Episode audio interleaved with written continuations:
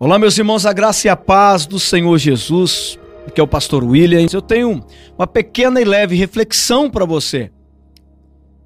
Uma palavra que vem do coração de Deus ao seu coração, que se encontra no livro do profeta Isaías, capítulo 60, versículo 1, que diz assim: Ei, levanta-te e resplandece, porque já vem a tua luz, e a glória do eterno vai nascendo sobre ti. Mas, pastor William, só Deus sabe que nesses dias de angústia, nesses dias de provações, como é difícil se erguer, como é, como é difícil se levantar. Pastor, eu sei os obstáculos que eu tenho enfrentado, eu sei as dificuldades que eu tenho enfrentado, as lutas que eu tenho passado. Não é fácil me levantar, mas o Senhor diz: ei, a luz que eu tenho dentro de você, ela nunca se apagou, ela nunca deixou de existir mas você tem que tirá-la de dentro para fora. Ela apenas adormeceu, mas não se apagou de vez. O Senhor te diz: levanta-te, depois resplandece.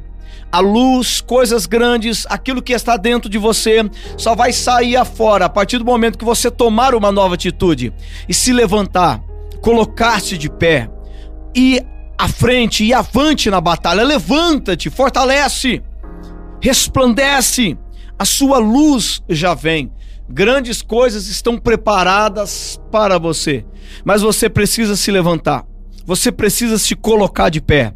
Você precisa tomar uma nova atitude nesses dias de dificuldade. Levanta a tua cabeça. A luta está grande. Enfrente essa batalha.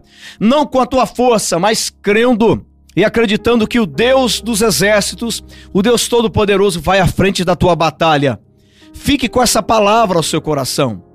A partir de hoje, pastor, vou tomar uma nova atitude. Levanta-te, vai, ergue a tua cabeça. A porta está aberta, vai. Se não for, Deus vai fechar. Mas que você vai, você vai. Tome uma atitude de apenas ir. Se não for de Deus, ele vai fechar.